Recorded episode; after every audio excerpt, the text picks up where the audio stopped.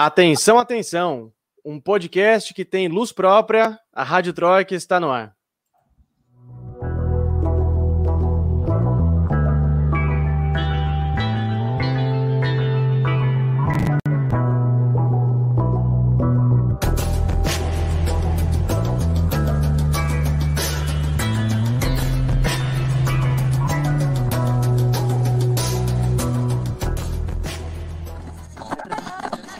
Rádio Troika. Sejam todos e todas muito bem-vindos, muito bem-vindas. Está começando o episódio número 21 da Rádio Troika.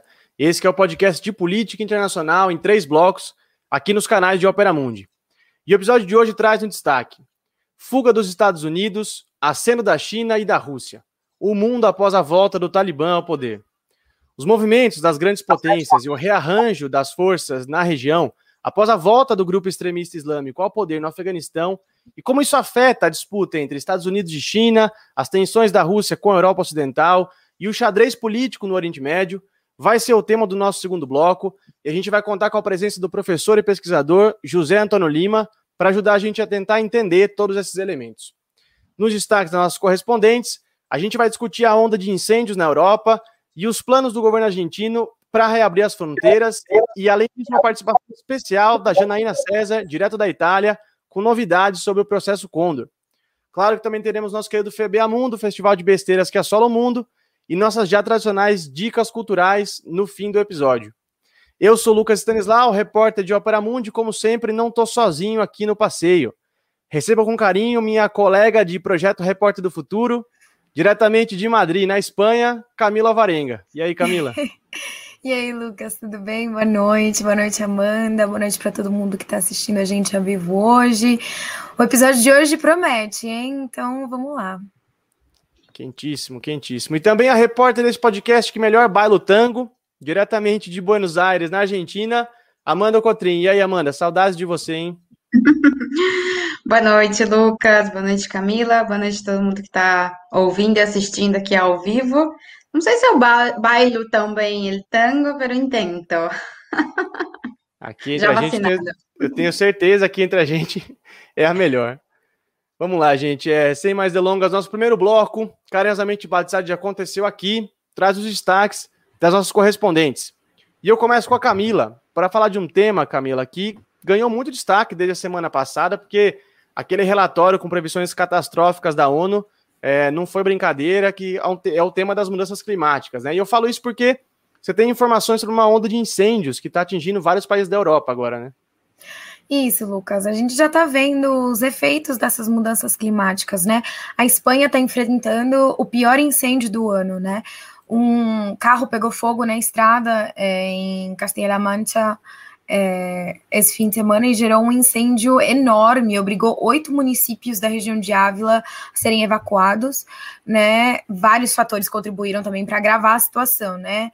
Então, as temperaturas aqui atingindo os 40 graus, onda de calor, uma umidade inferior a 30%, teve regiões que é, registraram um, um índice de umidade de 4% e ventos com uma média de 45 45 km por hora, às vezes chegando a 60 o que contribuiu para o fogo espalhar super rápido. É, tanto que os bombeiros não estão dando conta, os vizinhos estão tendo que ajudar é, para garantir que o fogo não volte a acender depois de ser apagado. Né? Até agora foram cerca de 12 mil hectares queimados, né? E tá tão grave que, que a fumaça do incêndio chegou aqui no centro de Madrid, né? A vila tá longe, se você for pensar, acho que tá umas, umas três horas de carro, quatro horas de carro dirigindo, por exemplo.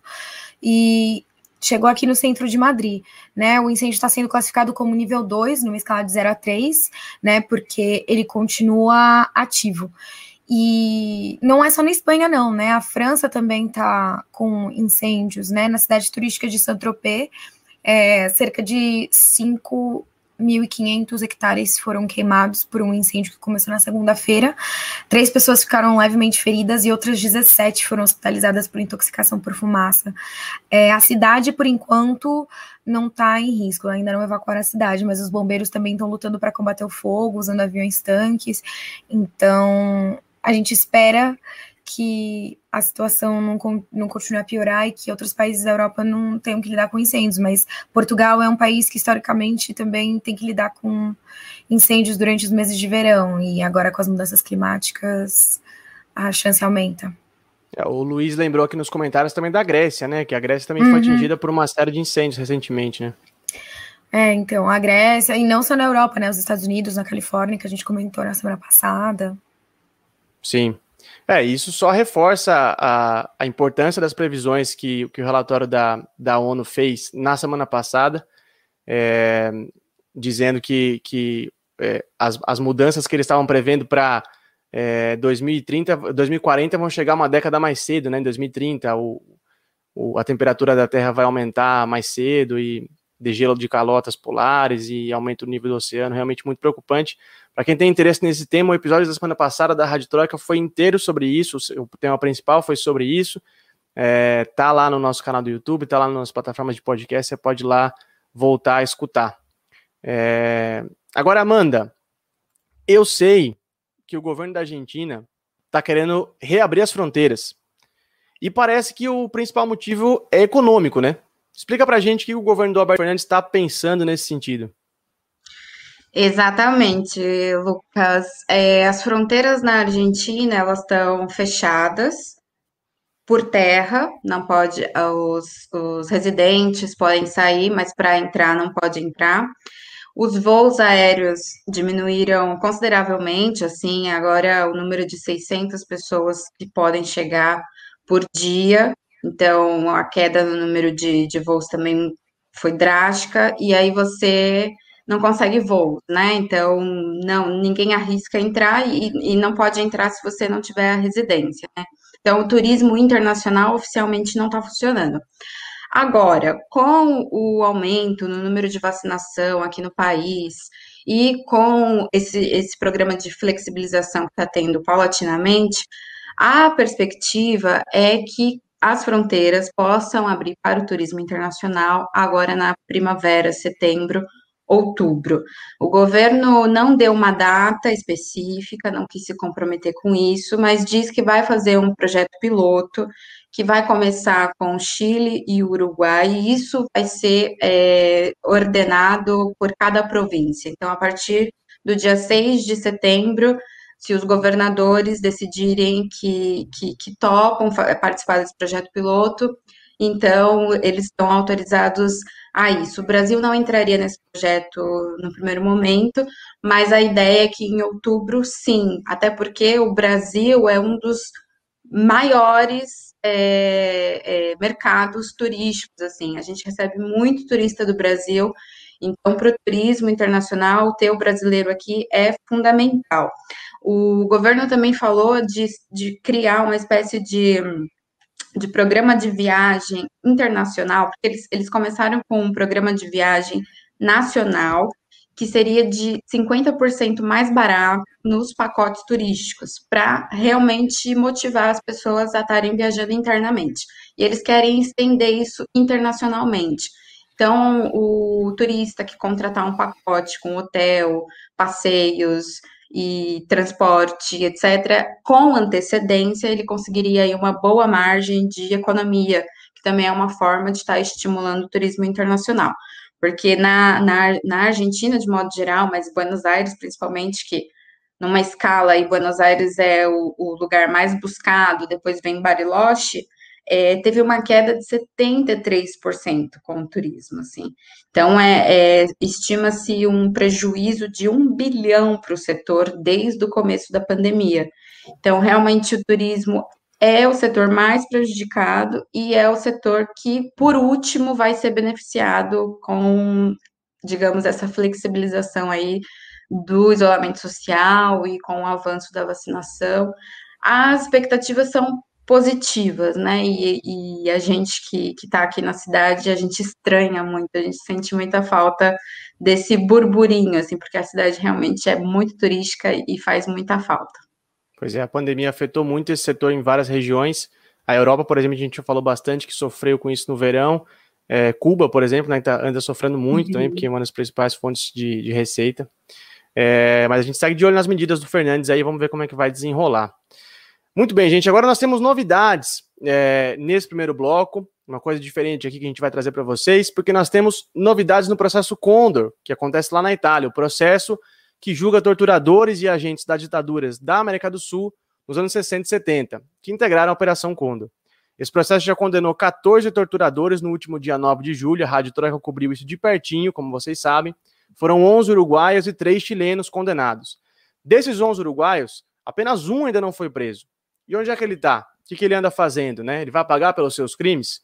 A história, a história do único torturador condenado pelo processo Condor e que ainda segue solto, a Janaína César, direto de Veneza, conta pra gente a partir de agora. Rádio Troika. Olá, ouvintes de Rádio Troika. É um prazer enorme estar aqui com vocês de novo. Dia 9 de julho passado, a Corte de Cassação de Roma, que a terceira e última instância da justiça italiana, ela condenou à prisão perpétua, com os dois primeiros anos em isolamento, 14 torturadores das ditaduras do Cone Sul. Entre eles estão 11 uruguaios e 3 chilenos. Desses 11 uruguaios, somente um ainda não está preso. Ele se chama Pedro Antônio Mato Narbondo e mora no Brasil, a dois quilômetros da fronteira de seu país, em Santana do Livramento. O Narbondo foi condenado aqui na Itália pela morte e desaparecimento de quatro cidadãos de origem italiana. Aliás, esse processo que o condenou só aconteceu aqui porque as vítimas eram italianas. Esses crimes, pelos quais ele foi condenado, aconteceram entre os anos 70 e 80 no âmbito da Operação Condor. A Condor foi uma rede de colaboração entre as inteligências militares das ditaduras da América do Sul para troca de informações e prisioneiros políticos. O coronel, que é conhecido como El Burro por seus colegas de leva, também é procurado pela justiça de seu país desde 2013, quando ele fugiu para o Brasil, depois que uma juíza o convocou a depor em um processo no qual é investigado pela morte sob tortura de um operário em 1972. Hoje, Narbondo consta na lista de procurados pela Interpol. Essa fuga do Uruguai, porém, ela começou a ser arquitetada há muitos anos. Em 2003, ele virou cidadão brasileiro tendo optado pela cidadania da mãe. Desde então, ele vivia com o pé em Riviera, que é a cidade de fronteira uruguaiana, e Santana do Livramento, que é a cidade de fronteira que fica no Brasil. Somente uma rua é, é, separa uma cidade da outra. Narbondo, hoje, é tutelado pela Constituição brasileira. Ele sabe que não poderá ser extraditado. A Itália irá sim pedir a sua extradição, mas provavelmente o Brasil não aceitará. Daí a justiça italiana poderá pedir ao Brasil que ele cumpra sua pena de prisão em uma penitenciária brasileira. Eu sou a Janaína César, de Veneza, para a Rádio Troika, Opera Mundi. Arrivederci. Rádio Troika. Muito obrigado, Jana. Um beijo para você. Obrigado por trazer essa história para a gente. A gente espera que essas pessoas paguem pelos seus crimes, né? Paguem pelos seus crimes, que é um processo muito importante. Gente, como vocês sabem, aquele intervalinho, 30 segundos para a gente tomar uma água, respirar, para a gente voltar e discutir o tema principal do episódio de hoje, que é o retorno do Talibã ao poder no Afeganistão. Não sai daí que a gente já volta. Rádio Troika. Você já fez uma assinatura solidária de Opera Mundi? Com 70 centavos por dia, você ajuda a imprensa independente e combativa. Acesse www.operamundi.com.br apoio.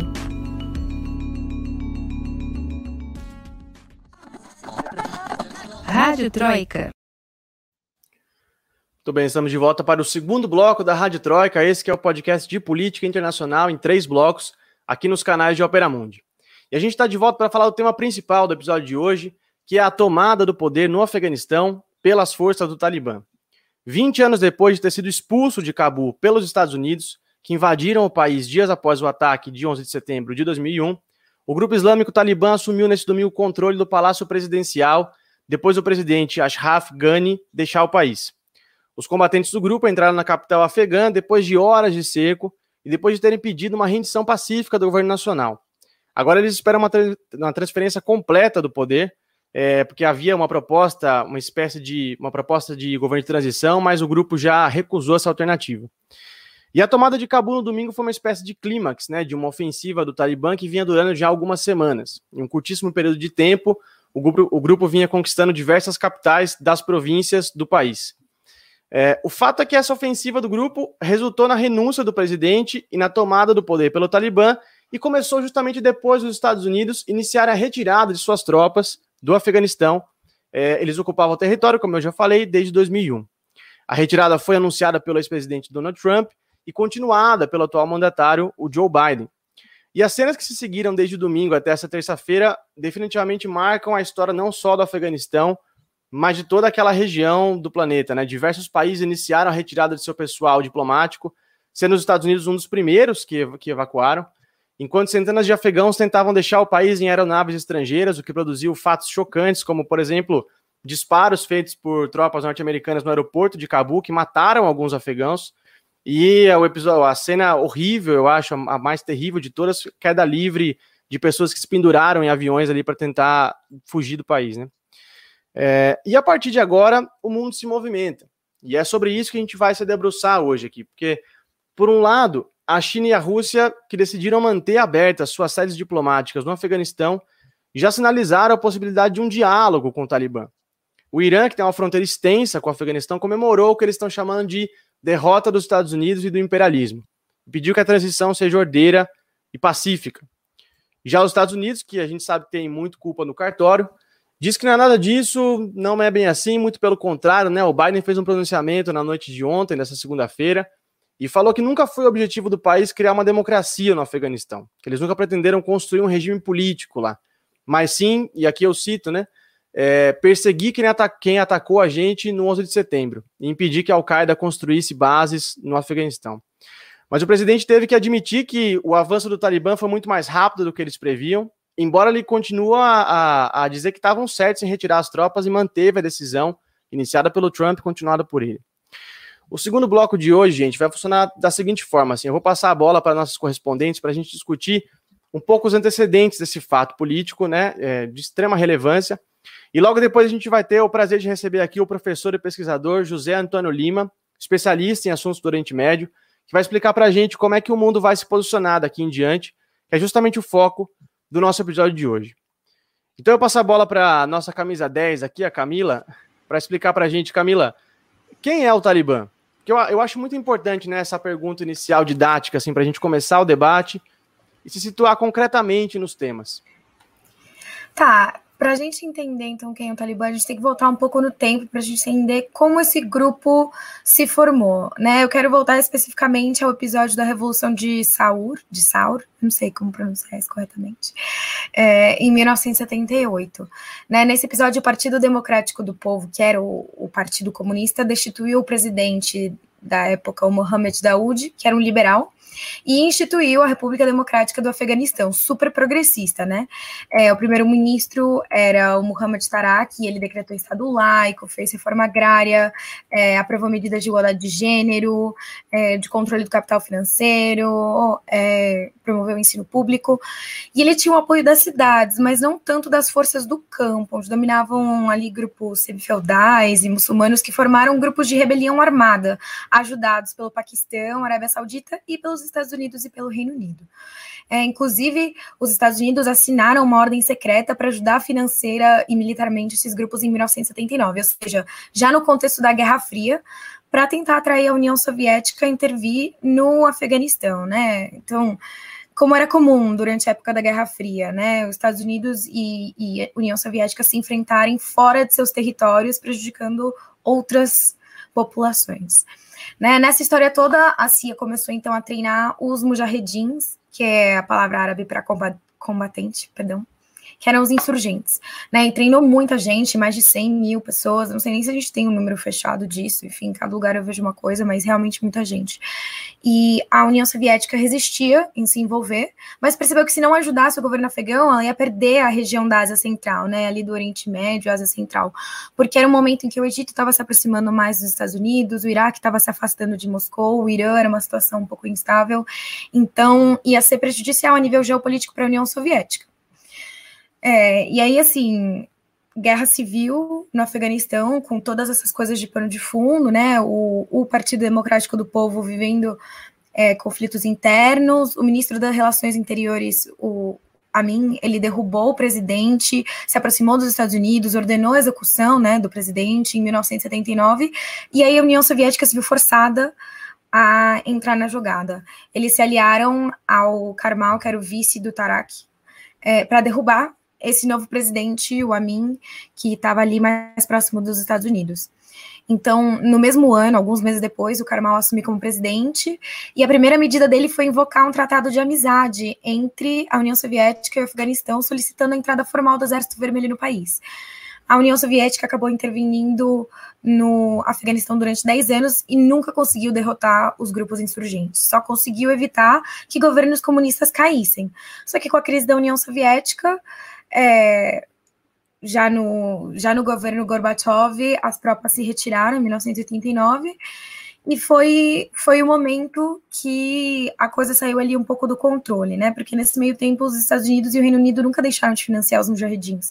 E eles foram se fortalecendo politicamente, pressionando o governo, conseguiram transformar o país em um Estado Islâmico e finalmente assumiram o poder em 1992.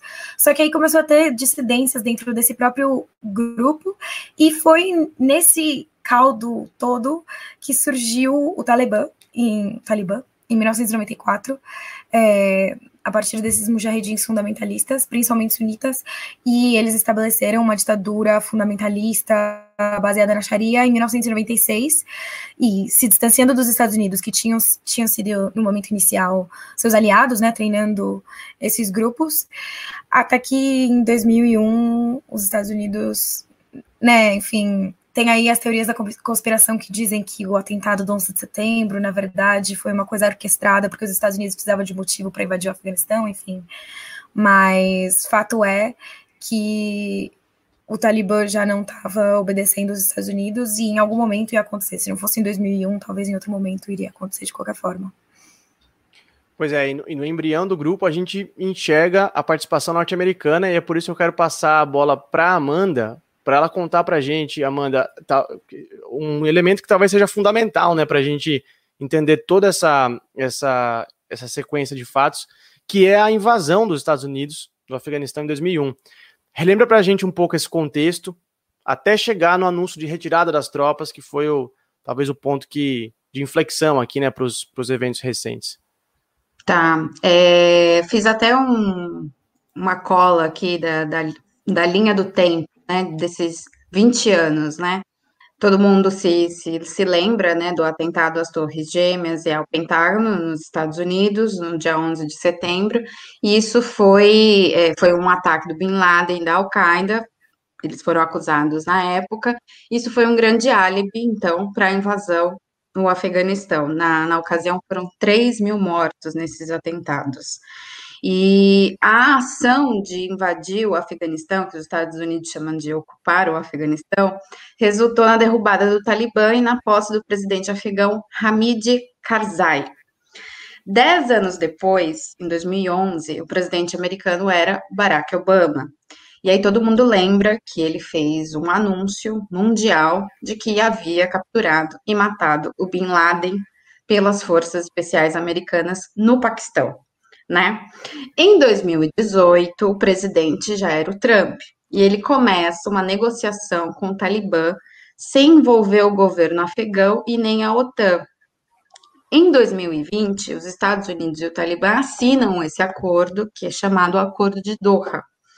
Nesse acordo, prevê que o Talibã não permitiria que o Afeganistão fosse utilizado como um território estratégico aí para possíveis ações que ameacem a segurança dos Estados Unidos. Esse acordo também declara o Talibã como vencedor da guerra contra a OTAN e as tropas internacionais concordam então, em se retirar do Afeganistão. É, em abril de 2021, o atual presidente dos Estados Unidos, o John Biden, ele comunica ao mundo que a guerra mais longa dos Estados Unidos terá, enfim, um fim, com as tropas americanas e a OTAN deixando o Afeganistão até o dia 11 de setembro. Essa era a data justamente pelos 20 anos né, dos atentados ao, aos Estados Unidos. No dia 8 de agosto, o Talibã começa a tomar os distritos e as capitais afegãs, enquanto as tropas governamentais se esfacelam, né? E, paralelamente, os Estados Unidos vão se retirando do país. No dia 14 de agosto, a embaixada dos Estados Unidos deixa o Afeganistão de helicóptero, e um dia depois, no dia 15, com todas as principais cidades do Afeganistão já tomadas, o Talibã invade a capital do país, dissolve o governo e assume de fato o controle do Afeganistão. Nesse dia foi então que a gente acompanhou aquelas imagens absolutamente tristes da população correndo em pânico para o aeroporto, tentando escapar aí do Talibã e de tudo que eles representam, né, para os afegãos. Então, esse é uma linha do tempo, digamos assim, com a participação de todos os presidentes do, dos Estados Unidos e o, e o quanto cada um teve uma marca importante nesse processo, né? o Bush, o Obama, o Trump e agora o Biden.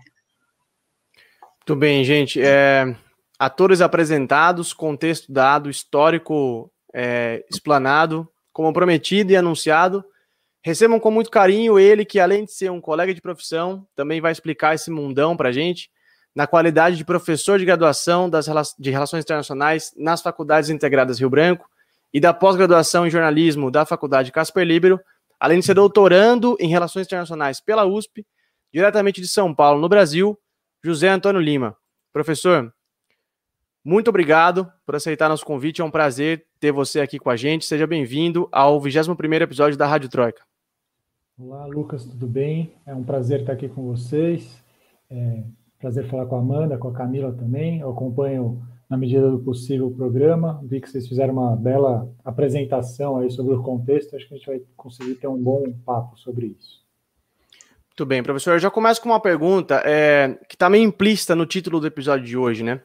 Com o desgaste dos Estados Unidos, com o desgaste que os Estados Unidos sofrem é, após o retorno do Talibã ao poder, e com os acenos da China e da Rússia é, que eles fizeram a essa nova força que está ali dominando o Afeganistão, de que forma que a disputa é, por hegemonia no mundo vai se reconfigurar?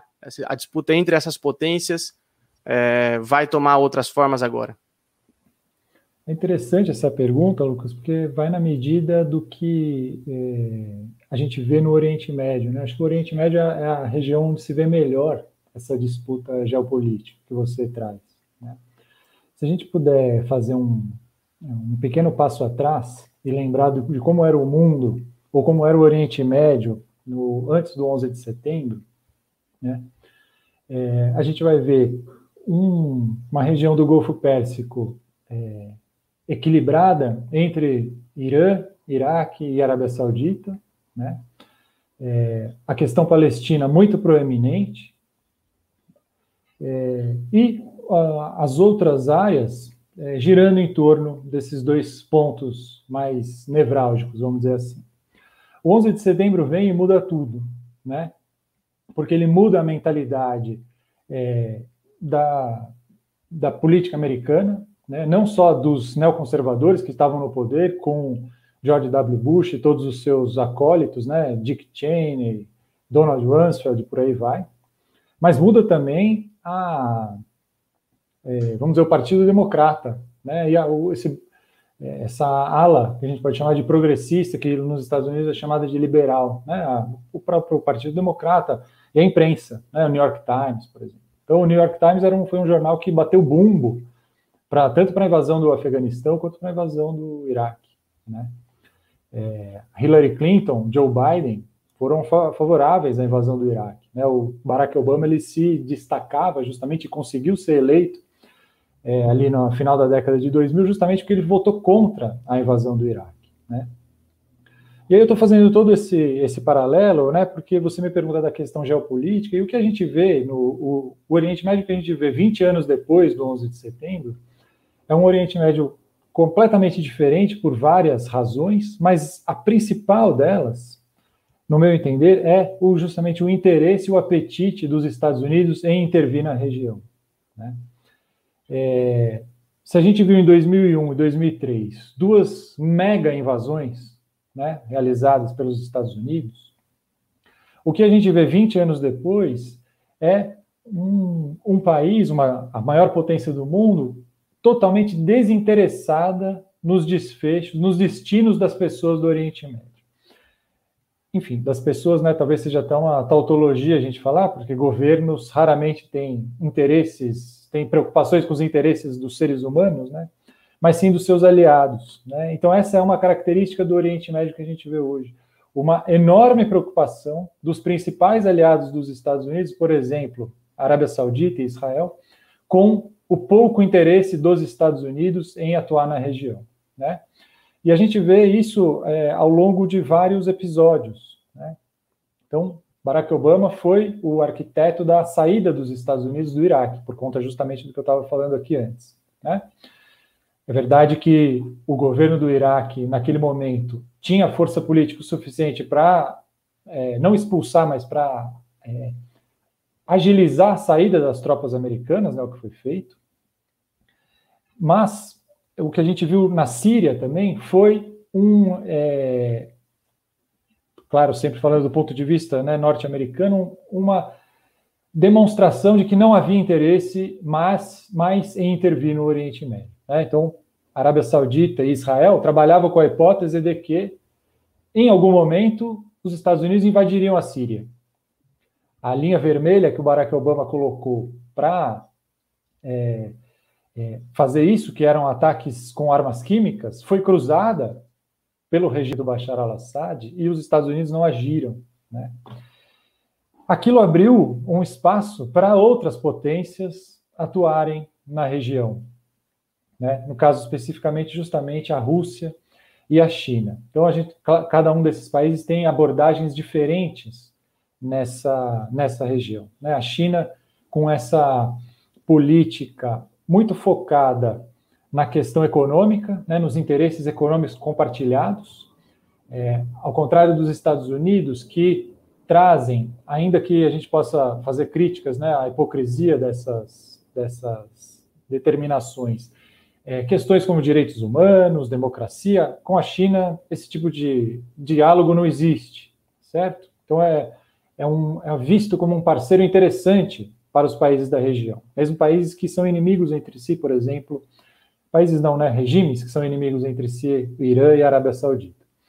A Rússia também tem uma política externa nessa mesma medida, né? A diferença aí é que a China pode fazer muito mais do que a Rússia, é, mas talvez a Rússia queira fazer muito mais do que a China. Né? E aí a gente chega na questão do Afeganistão, finalmente, que é justamente uma, uma novidade. Né? Ainda que é, os especialistas em Afeganistão, principalmente nos Estados Unidos e na Europa, temiam que esse fosse o desfecho, né, com a retirada dos Estados Unidos, ainda mais da forma que foi, mas agora o que a gente vai ver, justamente, é, entendo eu, são os governos da Rússia e da China tentando é, ocupar esse vácuo deixado pelos Estados Unidos, mas também é, é importante lembrar que Estados Unidos e Rússia compartilham uma pauta extremamente importante com os Estados Unidos, que é a luta chamada luta antiterror. Né? E aí o Talibã tem um papel proeminente nisso. Não sei se respondi a sua pergunta, Lucas, ou se eu me estendi demais aqui. Não, foi ótimo, foi ótimo. São vários elementos, a gente vai se debruçar ao longo do, do episódio de hoje. A Camila Varenga tem uma pergunta para fazer. É, boa noite, professora. Boa noite, é, Aproveitando que você está falando de Oriente Médio, eu queria te perguntar de que forma o Talibã tomando o poder pode afetar o papel de Israel na região, sua atuação, sua relação com outros países, tipo o Irã, ou se talvez, por ser a única democracia, entre aspas, do, do Oriente Médio, se vai passar a receber ainda mais apoio financeiro e militar de países do Ocidente? Acho que no caso é, de Israel, eu não consigo ver diretamente uma influência é, nessa questão. Mas, é, certamente, os fazedores de política né, em Israel estão de olho nisso. E aí eu explico a minha, é, o que eu estou pensando, Camila. Veja só, eu comentei né, que o Oriente Médio, antes do 11 de setembro, tinha esses dois focos, né, a questão palestina e a questão e o Golfo Pérsico ali, mas este equilibrado entre Iraque, Irã e Arábia Saudita. O que a gente viu em 2001 e 2003 foi uma mudança brusca na geopolítica do Oriente Médio, justamente porque a política externa dos Estados Unidos teve como efeito tirar de cena os dois principais inimigos do regime iraniano, o Talibã e o regime do Saddam Hussein. Esse foi o contexto que permitiu que nós tivéssemos a configuração atual do Oriente Médio, em que você tem um Irã cada vez mais proeminente né? atuando principalmente com a sua guarda revolucionária e os braços que ela foi construindo em países como a Síria, o Iêmen e é, o Líbano, principalmente. Este, no, neste novo cenário, que ainda está em andamento, né, as modificações ainda estão ocorrendo, nesse período que a gente tem, o que, que a gente vê? A questão palestina cada vez menos importante, né, digo, para, para a chamada comunidade internacional. Poucas pessoas se importam de fato com esse problema, como se importavam na década de 90, por exemplo. O que é ótimo para Israel, porque é aquela questão, né? O, o, o governo de Israel, a política externa de Israel, de Israel para a questão palestina é o conflito está resolvido, mas não terminado. Né? É a manutenção do status quo para sempre, desse status quo atual. Né?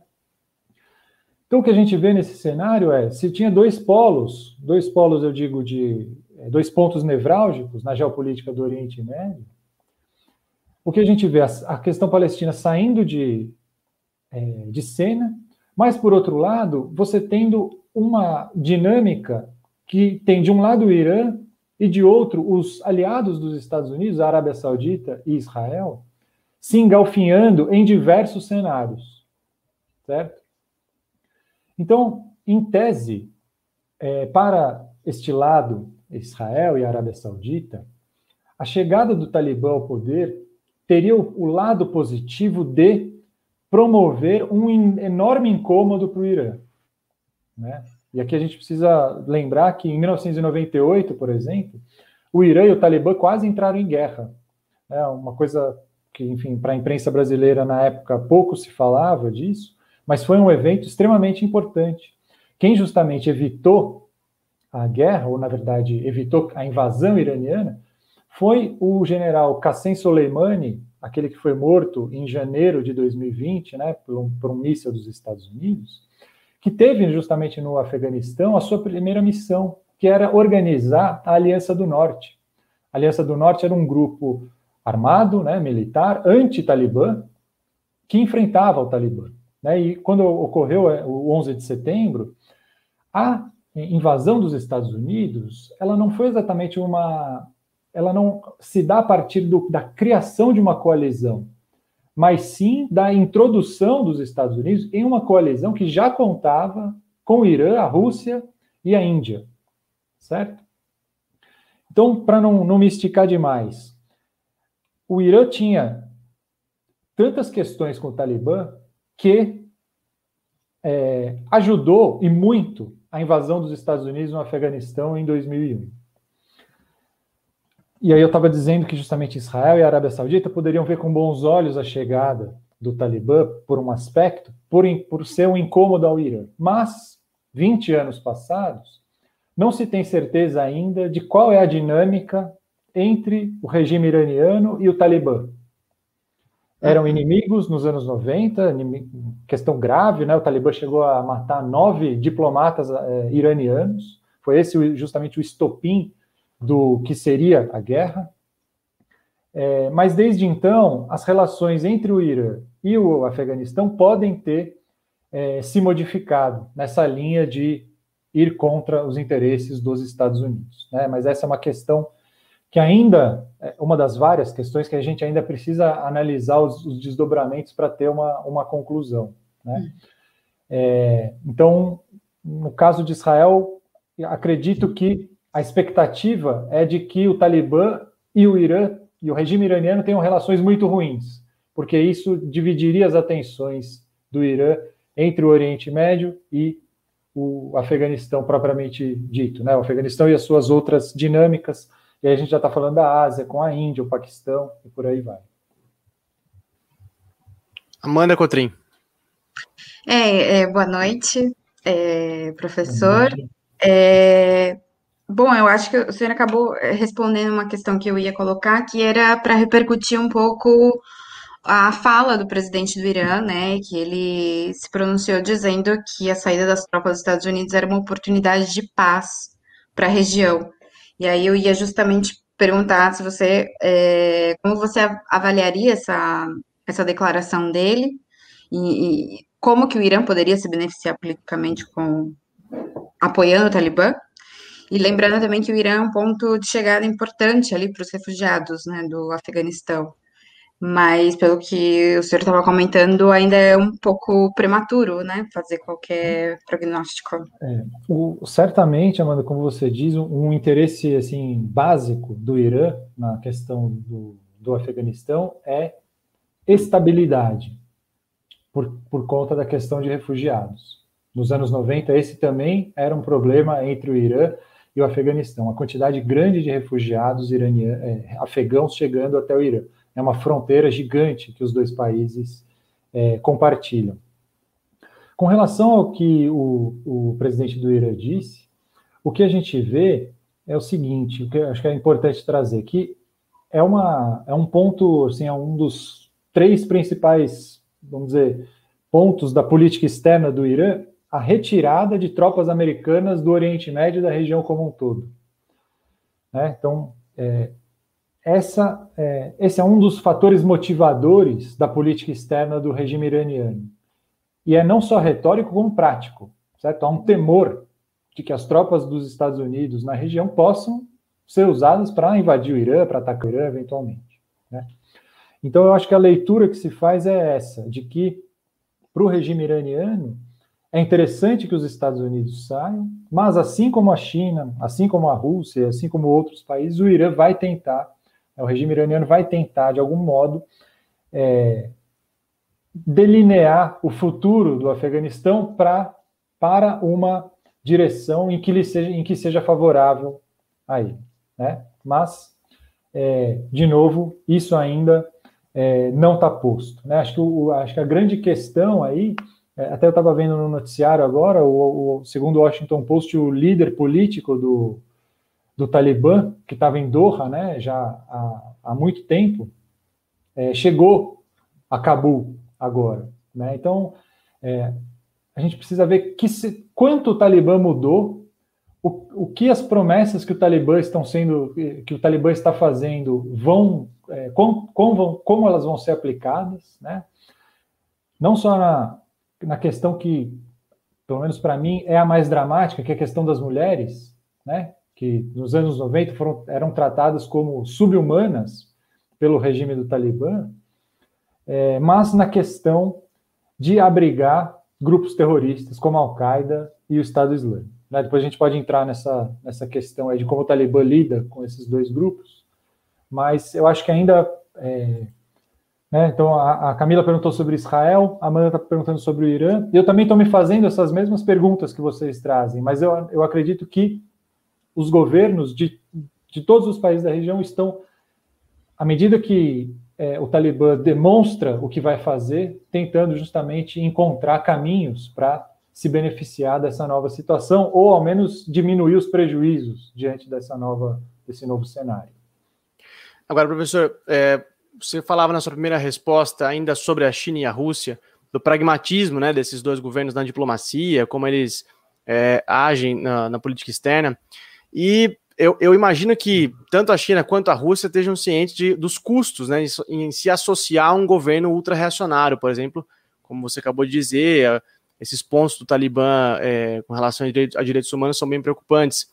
É, e ainda mais agora que os olhos do mundo estão colocados lá no Afeganistão.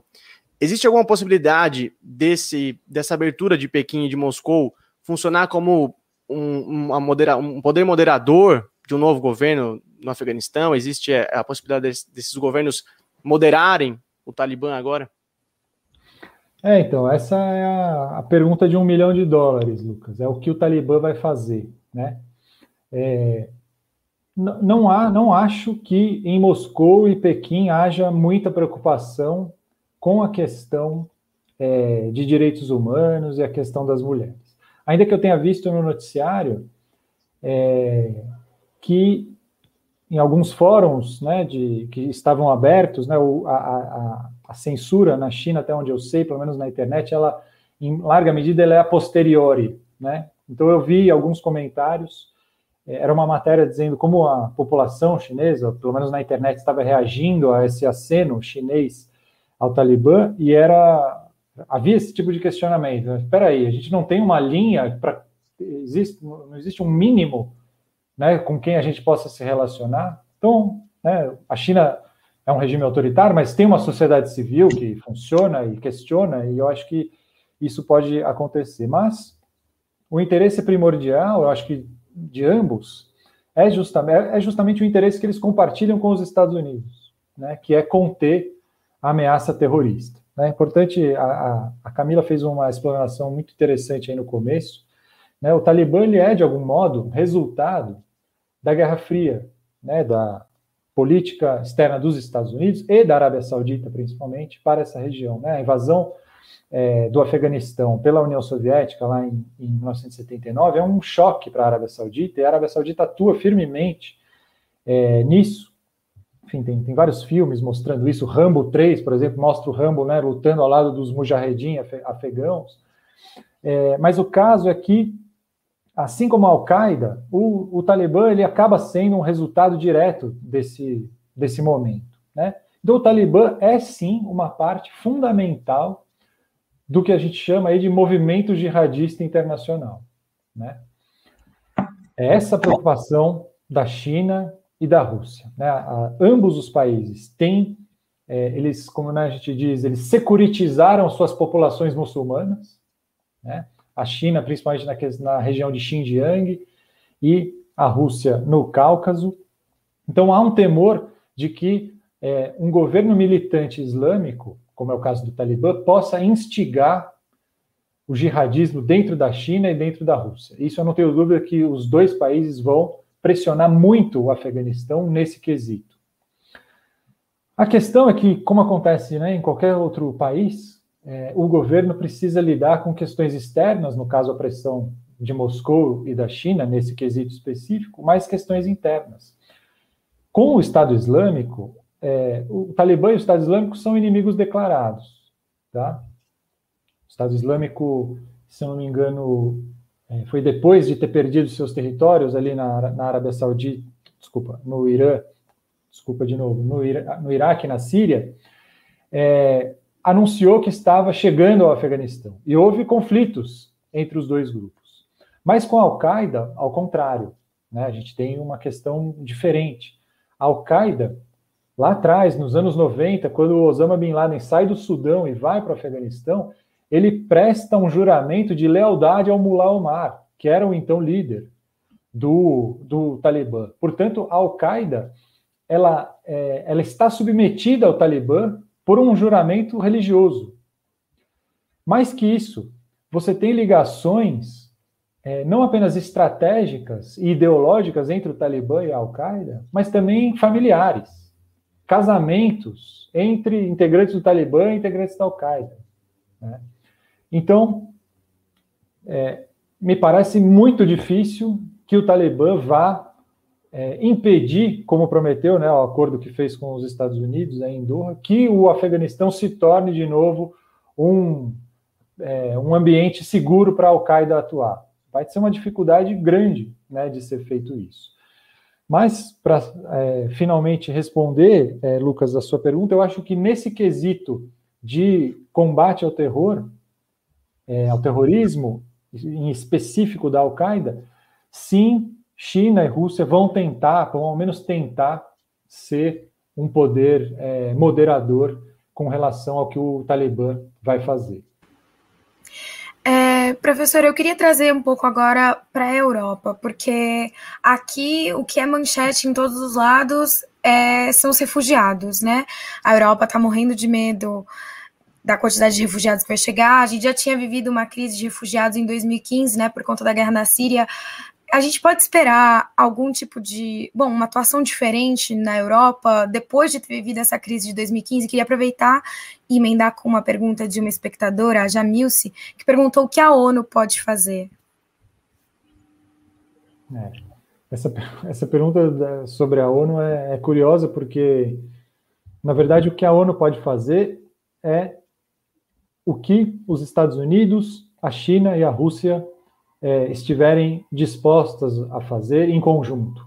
É o máximo que é possível fazer, né? Porque é, quando a gente trata de questões militares, a gente trata do Conselho de Segurança da ONU, que tem 15 membros, sendo 10 é, não permanentes e 5 permanentes. Esses 5 permanentes são Rússia, é, China, Estados Unidos, França e Reino Unido, e é, é, só o que esses cinco países estão dispostos a fazer, sendo que o papel dos Estados Unidos é muito mais proeminente né, do que o da França e do Reino Unido, o que a ONU poderia fazer. Então, é, nesse momento, a ONU não vai fazer nada, isso é o que eu posso dizer. Até que haja algo muito é, que chame muito a atenção da dita opinião pública internacional, e aí o Conselho de Segurança precise agir.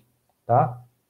É, mas com a outra questão que você traz, Camila, é, é interessante é, que eu, eu, eu, passei aqui um bom tempo né, falando de como o Oriente Médio mudou em 20 anos. A Europa também mudou muito, né? Você está aí, pode falar muito melhor do que eu. Mas é, eu, eu vi é, uma sequência de tweets da AFP, né, agência francesa, sobre um, um pronunciamento do Macron e fiquei um pouco assustado mas assustado não, mas acho que é, é, é, foi, é, foi, muito simbólico, né? De que é, o, pelo menos o tweet que me chamou a atenção era é, presidente da França promete proteger a França dos refugiados afegãos, né? É, então aquilo me chamou bastante atenção porque a gente tem governos na Europa, né? Ainda que governos de centro-direita ou o, liberais, né, se for usar a nomenclatura é, americana, é, mas pressionados por essa força política que aqui no Brasil a gente conhece bem, que é esse populismo de extrema direita, xenófobo, né, em especial aí no caso é, europeu. É, o próprio Macron vai enfrentar, né, é, nas urnas a, a Frente Nacional, a Frente Nacional, né, da Marine Le Pen, que enfim é, é uma força é, que tem na bandeira contra os refugiados uma, um, um, argumento político aí preponderante. Então, eu não consigo ver, é, e, e, a própria crise de refugiados que você mencionou, acho que demonstrou de algum modo, né, que talvez acho que seja interessante a gente fazer uma conexão entre os Estados Unidos e entre é, a Europa. O que mudou justamente nesses 20 anos, por uma série de motivos, é que aquela, é, aquele véu de hipocrisia que existia na política externa dos países ocidentais, ele foi retirado. Né? Então, você vê tanto o, o presidente dos Estados Unidos quanto o presidente da França é, falando abertamente em seus interesses próprios e não nos interesses ditos da humanidade, de direitos humanos, as mulheres afegãs agora na ponta de lança dessa crise. Né? É, isso, por um lado, é, é bom porque a gente tira o véu da hipocrisia, mas, por outro, é muito ruim na minha avaliação. Porque, ainda que fosse hipócrita, a política externa da Europa e dos Estados Unidos, ela colocava em pauta esse tipo de assunto.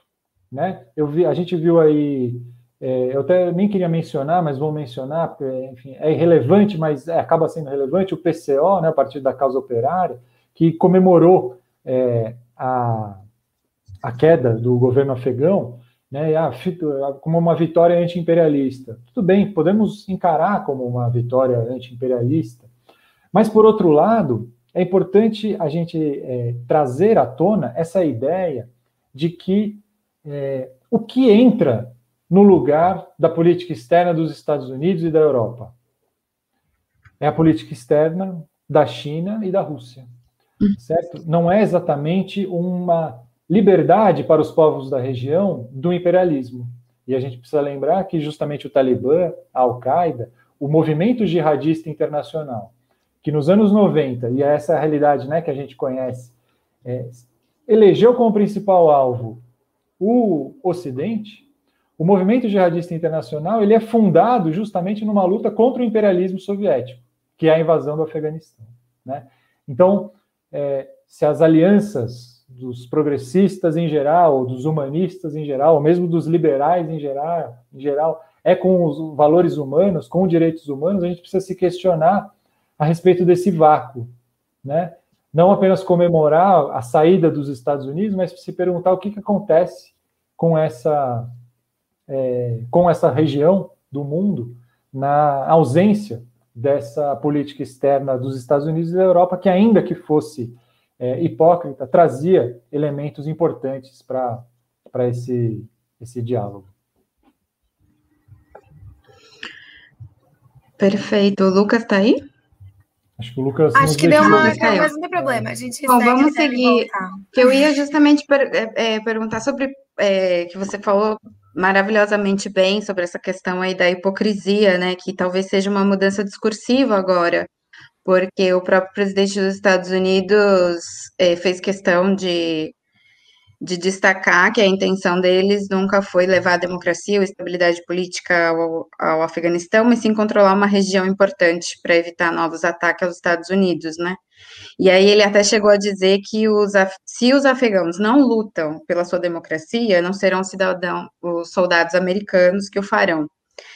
E, e, aí parece um pouco até um pouco cínica, né, essa, essa declaração, e parece que ele está responsabilizando, então, os grupos políticos afegãos pela invasão do Talibã, assim, ele está é, literalmente tirando a responsabilidade é, dos Estados Unidos disso, e queria fazer um gancho também, é, pensando, assim, na, na repercussão, né, na, na opinião pública, né, muito se fala, assim, do que seria o mal menor, então, talvez é, a ocupação, a invasão dos Estados Unidos seria um mal menor em relação ao que a gente tem hoje com, com o Talibã controlando a região? Eu, eu acho que é, vou separar, Amanda, as duas, duas belas perguntas que você traz, né? Primeiro, eu acho que a questão do discurso do Biden precisa ser entendida também como um discurso para política interna, né, dos Estados Unidos. E aí o mesmo cenário da Europa. É um governo também acossado por uma força de extrema direita, ainda sob, sob liderança do Trump, né, que vai voltar. É inevitável que ele tente voltar, pelo menos. É, então, é, ao culpar os afegãos né, por não lutarem, a tentativa é justamente de justificar essa decisão. Né? E pelo que eu vi, o discurso do Biden foi centrado na questão de que era preciso trazer os nossos garotos de volta, né? E por que, que ele faz isso? Porque nesse ponto ele tem apoio da opinião pública nos Estados Unidos. Ninguém, ninguém mais aguentava, né? Assim, a, o geral, a opinião geral, a opinião pública geral nos Estados Unidos era, era contrária à manutenção da guerra. Mas no, na, no discurso ele acaba fugindo justamente da pergunta principal que é como essa retirada foi realizada, né? Aí acho que essa é a questão.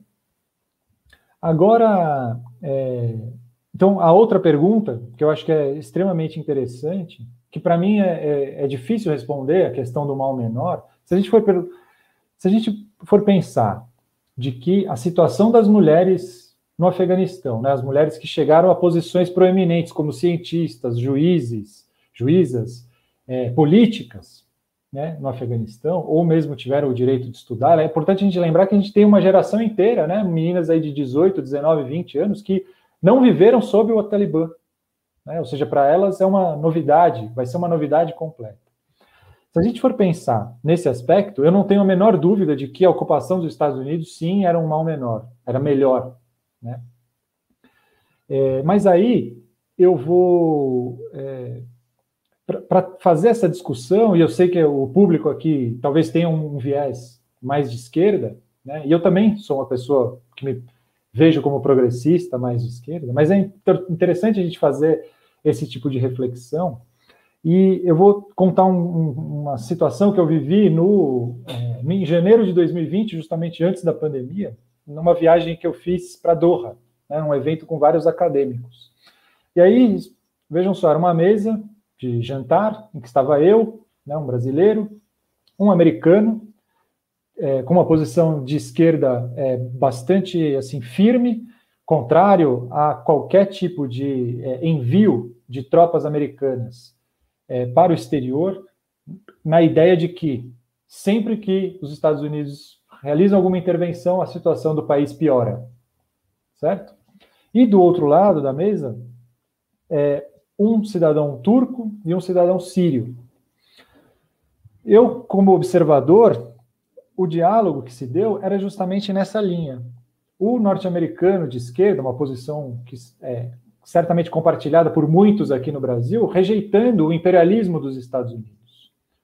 Mas os outros, cidadãos locais, vamos dizer, da Turquia, da Síria, especialmente o da Síria, que no caso específico foi um cara que fugiu da Síria com a mulher grávida e hoje está na Europa, ainda bem, é, se questionando: mas espera aí, a intervenção dos Estados Unidos poderia ser pior do que o regime Assad é, usar armas químicas, químicas contra a sua população? É uma pergunta difícil de se responder, né? Que eu acho que é, é, é a mesma linha dessa pergunta que você traz agora sobre a questão do, é, do Talibã, né? Como lidar com esses atores que são terríveis, como é o caso do Talibã e como é o caso do regime Assad. É difícil.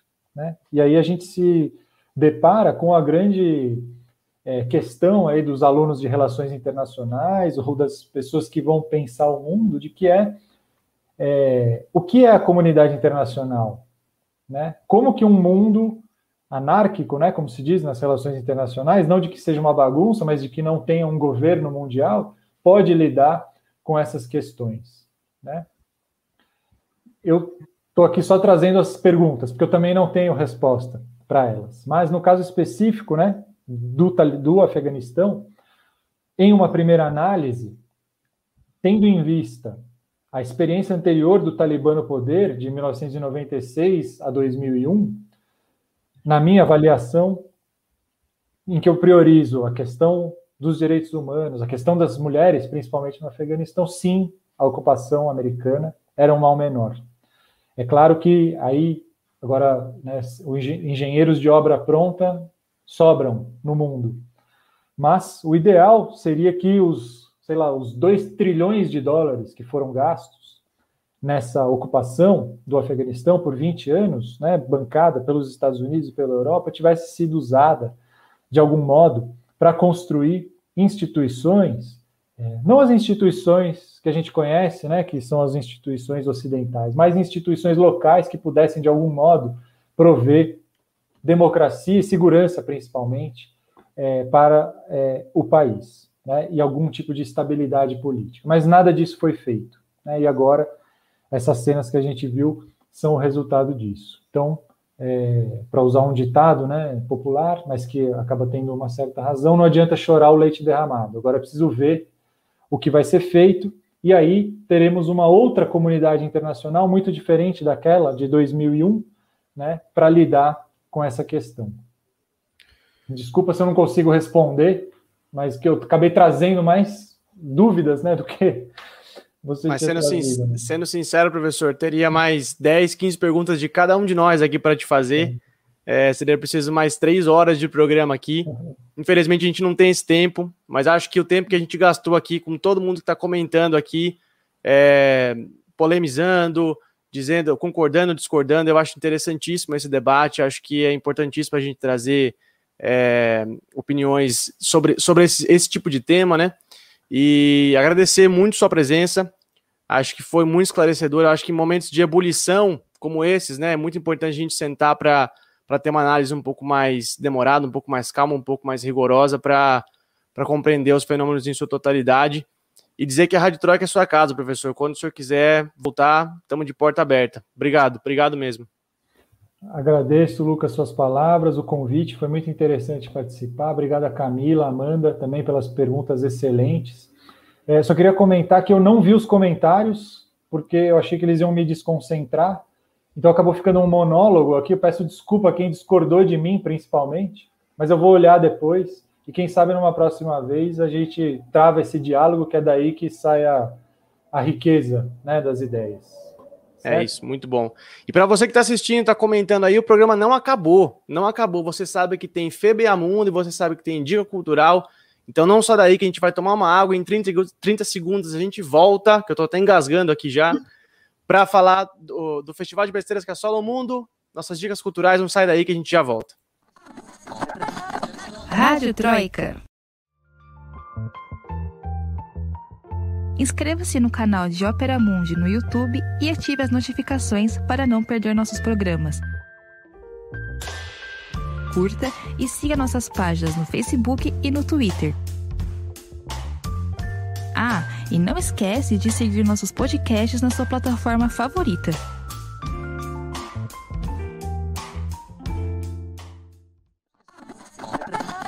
Rádio Troika. Tudo bem, estamos de volta para o terceiro bloco da Rádio Troika. Ufa, né? Ufa. É, porque foi um segundo bloco longo, longuíssimo, mas estamos aqui, sobrevivemos e foi muito bom. Foi muito bom. Vamos respirar agora e falar de coisa leve, de coisa engraçada, porque agora tem Febeamundo inspirados diretamente no jornalista brasileiro Stanislau Ponte Preta, que criou o FEBEAPA, o festival de besteiras que assola o país. A gente vai trazer para vocês aqui o FBA Mundo, Festival de Besteiras que assola o mundo, trazendo as notícias mais bizarras que saíram na semana. E quem escolhe a mais bizarra, quem merece o troféu FBA Mundo, é você aí de casa. Então votem pelo chat, vocês já sabem como fazer. É, Camila Varenga, vai lá. Bom, vou falar que o meu FBA Mundo de hoje é bom. E também é bom para descontrair, porque esse tema é pesado, é difícil. Mas enfim, vim aqui falar sobre a nossa querida família Bolsonaro. É, o 04, né, o René Bolsonaro, o mais novo, decidiu chocar os seus seguidores na semana passada. Ele abriu ali a caixinha de perguntas dele no Instagram para a galera fazer perguntas, e aí perguntaram se ele namoraria uma petista. E ele disse que sim. Ele ainda pegou e postou um print da resposta no feed dele, e ele disse que tendo respeito, o amor prevaleceria. Olha que lindo. Aí a galera foi a loucura, né? O irmão dele, Flávio Bolsonaro, chegou a comentar que era absurdo, que que é isso, 04, a mãe dele elogiou a atitude. Enfim, a grande pergunta, na verdade, é: uma petista namoraria o 04? Muito Eu bom, acho que muito não. bom. Exatamente. É, a pergunta, é, a pergunta é ao contrário, é, né? Ao contrário, não é se ele namoraria uma petista, se a petista namoraria ele. Pô. Muito bom, muito bom. Amanda Cotrim, por favor. Uau, acho que vai ser difícil essa, mas vamos lá. Com a Camila sempre é difícil, Amanda. Com a Camila sempre é difícil. No âmbito ainda da fofoca, digamos assim, é, saiu essa semana, foi a grande repercussão aqui na Argentina, de uma foto que viralizou é, do presidente Alberto Fernandes. É, no ano passado, a foto foi tirada em julho de 2020, no ápice da pandemia, quando o governo ia a público falar que as pessoas não podiam sair, que tinham que ficar em casa, que iam ser multadas, etc, etc. Ele, presidente, foi a exceção da própria regra que ele criou e reuniu amigos, cerca de 10 pessoas, para celebrar o aniversário da mulher dele, a primeira-dama. Essa foto mostra as pessoas juntas, sem distanciamento, sem máscara, sorridentes, comendo, tomando, e a foto viralizou agora, recentemente, ele está tendo que dar muitas explicações. A oposição caiu em cima, obviamente, né? Principalmente na questão moral, né? Dele falar uma coisa e fazer outra. E, enfim, foi o burburinho da semana. Então, fica aí a, a minha notícia bizarra aí do presidente quebrando a quarentena. E Bebeto Fernandes, Bebeto Fernandes, toma cuidado. Mas eu acho, eu acho muito curioso, né, que na Argentina, uma vez o presidente aglomerou e já foi um escândalo. Aqui no Brasil é assim, olha a diferença que a gente tem, né? É. Que a é. gente tá passando. Não, é, muito boa é observação. Louco. Aqui a proporção dessas notícias que você vê, assim, que no Brasil acho que nem chega a ser notícia, sabe? Aqui já é um escândalo. Muito bem, gente, muito bem. Votem aí, ó. É, namoro petista do 04, filho do Bolsonaro. Alberto Fernandes escorregando na missão aí, ó, aglomerando, não pode, Alberto. É, e o meu FBA Mundo, né? Muito bem. O meu FBA Mundo de hoje é uma homenagem ao FBA Stanislau Ponte Preta, que tanta gente reverencia aqui, que tanta gente fala aqui. É, por que eu estou dizendo que é uma homenagem? Porque esse, esse meu FBA Mundo estaria facilmente no FBA Palo, Stanislau Ponte Preta. Hoje, o ministro da Defesa do Bolsonaro, Braga Neto, em uma audiência na Câmara dos Deputados, disse que não houve ditadura no Brasil. Ponto, é isso. É, é uma grande besteira. Se eu pudesse escrever uma carta para o meu tio avô, Stanislau Ponte Preta, ou mandar um zap para ele, eu diria: Titio, a, a, mentira ainda corre solta por essas terras aqui, né? A parada não tá fácil. Então fica aqui minha homenagem ao FEBEAPA porque o festival de besteiras aqui nesse país continua a todo vapor, né? É... a, a sua foi surpreendente, viu? Não, é, é um absurdo, gente. É um absurdo. É... Muito bem, gente. É... Enquanto vocês votam aí pelo chat, quem merece o troféu Febeamundo dessa semana, eu me despeço da Camila Varenga. Camila, muito obrigado. Foi sensacional o programa hoje. É pesado, difícil, cabeçudo, mas valeu a pena. Seus informes finais, sua dica cultural, por favor. Bom, muito obrigada, Lucas. Obrigada para todo mundo que assistiu a gente hoje, que vai assistir o programa depois. A minha dica cultural é um clássico. Eu vim recomendar o livro Orientalismo do Eduardo Said. Eu já falei, eu acho, do Eduardo Said aqui no programa, não lembro. Enfim, eu li esse livro faz muito tempo, no colégio, inclusive tem que reler.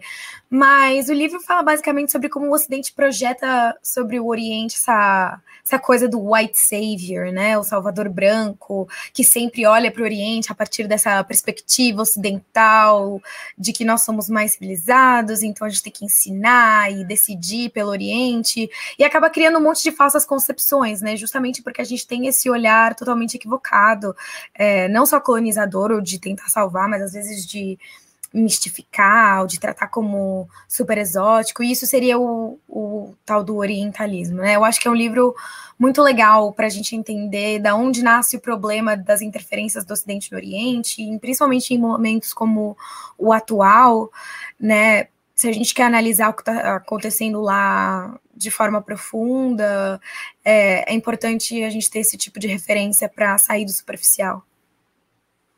Muito bom, muito bom. Sair de Sempre bom, sempre, sempre válido, sempre ensinando muito pra gente. Amanda Cotrim, muito obrigado. Foi ótimo, é, pesado, difícil, mas sobrevivemos, valeu a pena. Seus informes finais, sua dica cultural, por favor. Obrigada a vocês pela parceria, ao pessoal que acompanha ao vivo, que está interagindo aí, que também ajuda a gente a fazer o programa. É, a minha dica é o livro O Estrangeiro. Ele é um livro bastante conhecido, ele é até de domínio público, assim que é possível baixar na internet sem problema nenhum, o PDF. E ele fala sobre o significado da vida humana, né, que só pode ser entendida no momento da morte, ou seja, apenas quando a gente enfrenta a possibilidade de morte é que uma pessoa pode obter alguma percepção acurada mais sobre a vida. Ele fala basicamente, é um romance, né? Ele fala basicamente aí sobre a questão de ser um, um estrangeiro, um refugiado, e, e eu acho que com esse tema de hoje do programa é um livro bastante importante, bastante poético, e vale muito a pena conhecer O Estrangeiro. Muito bom, sensacional. Já li e recomendo super. É, muito bem, gente. Minha dica cultural de hoje é também um livro. É o livro Intercosmos, The Eastern Bloc's Early Space Program. Tá em inglês, tá? Mas se você procurar Intercosmos com K, você já acha. É um livro que está disponível online, é, que conta a história de um programa espacial soviético. Aí vocês me perguntam, ora, Lucas, por que você está recomendando um livro que conta a história do programa espacial soviético? Justamente, gente, porque tem uma história muito legal envolvendo isso. É, foi por esse programa, o Intercosmos, que o primeiro cidadão afegão foi ao espaço. Sim, o Afeganistão teve um astronauta, no caso, um cosmonauta, né, como eram chamados os astronautas, os viajantes espaciais, na União Soviética. É, e tem um trecho do livro, um capítulo do livro especialmente dedicado a esse astronauta, esse cosmonauta. O nome dele é Abdul Ahad Mohammed. E ele foi ao espaço em agosto de 88, na Soyuz TM6, a missão que ele foi. É, e acontecendo um mecanismo de cooperação, que era justamente o Intercosmos, que a União Soviética fazia é, essa, essa integração de cosmonautas de países aliados que iam ao espaço. E eu li esse livro para escrever uma matéria para o Opera Mundi sobre um cosmonauta cubano. Sim, o primeiro cubano aí ao espaço também foi pelo Intercosmos. É, então, assim, se você não. O livro o livro está só em inglês, se você não, não lê em inglês, procure o Intercosmos, tem muito material sobre isso na, na internet, inclusive minha matéria lá no Opera também, que é super legal. É, enfim, um cidadão afegão no espaço. Isso aconteceu pelo programa soviético Intercosmos. É, eu fico maravilhado com essas, com essas histórias de viagem espacial e, e astronomia. Meu fone até caiu aqui, gente. Muito bem, muito bem. Temos, temos uma campeã? Temos! Oh, hoje a galera participou. Os tambores. E ganhou o Alberto Fernandes. Faço o que eu digo, mas não faço o que eu faço. Não creio, não. Amanda Cotrim. Sério? Muito bem! Sensacional, Gente, sensacional. Até eu fiquei surpresa agora. Isso é para mostrar que isso para mostrar que a gente gosta do Alberto Fernandes e falar para ele, Alberto Fernandes, não faça mais vacilos como esse, por favor. Uhum. Exato, exato. Valeu, gente. Amanda tá emocionada. Primeiro título, segundo título é, seu. Fiquei, fiquei, em choque, é o segundo, mas é que esse eu tava meio que assim, sabe? Sem... Muito sabe bom. quando você vai esquentar o leite, aí você esquece ele ferve? É justamente aí que. Faz o print aí então para ir para o mural da Rádio Troca. Muito bom. Gente, olha, antes de eu passar a programação para vocês, está virando um costume aqui de a gente indicar é, é, as nossas redes, né? Hum. E eu não tenho, eu não, como o Instagram da Amanda, como é que é, Amanda? Porque eu não peguei aqui. É arroba. É Amanda Cotrim Fotografia. Fotografia. Aqui a gente faz tudo na guerrilha, então tá pronto. Ó. Então tá pronto, ó. Para você que está assistindo, já está na tela nossos, nossas, nossas redes. Mas para você que está ouvindo, ó, arroba Stanislau Lucas, sem o E no começo, meu Twitter, arroba CAM Alvarenga, você acha Camila no, no Twitter. Twitter. E Amanda Cotrim Fotografia, você acha Amanda no Instagram. E as redes do Ópera, é claro, arroba Operamundi no Twitter e no Instagram, facebook.com.br operamundi.br, youtube.com.br opmundi. É, tá dado o recado, gente. A programação para vocês. Amanhã, dia 18, às 11 da manhã, tem 20 minutos de entrevista. O Breno vai receber o grande ator Paulo Betti para discutir o papel da cultura na situação do país. Muito bom. Na quinta, dia 19, às 11 da manhã, uma entrevista imperdível com a professora norte-americana Jodie Dean sobre seu mais novo livro chamado Camaradas, lançado aqui no Brasil pela editora Boitempo. Na quinta-feira à noite, dia de sub-40, às 8 da noite, a gente vai receber o secretário nacional da UJC, a União da Juventude Comunista, o Gabriel Lazari. Na sexta-feira de manhã, às 11, professor de economia da Unicamp, o Guilherme Melo, vai conversar com o Breno para dizer para a gente como é que coloca a economia do país nos trilhos. Na segunda-feira que vem, tem o Roda Mundo, comandado pela minha querida colega Fernanda Forgerini. E a gente volta na terça-feira que vem. Claro, vocês já sabem, esse episódio vai estar disponível nas principais plataformas de podcast amanhã. E tem um episódio novíssimo em Folha na semana que vem, ao vivo, aqui nos canais de Opera Mundi, às 19 horas. Gente, muito obrigado pela audiência, foi sensacional. O programa de hoje foi de fôlego, mas valeu a pena. A gente se vê na semana que vem. Se cuidem, um grande abraço a todos e tchau. O podcast Rádio Troika tem idealização e apresentação de Lucas Stanislau. A locução é de Fernanda Forgerini. Supervisão de Haroldo Cerávulo Cereza e Rafael Targino.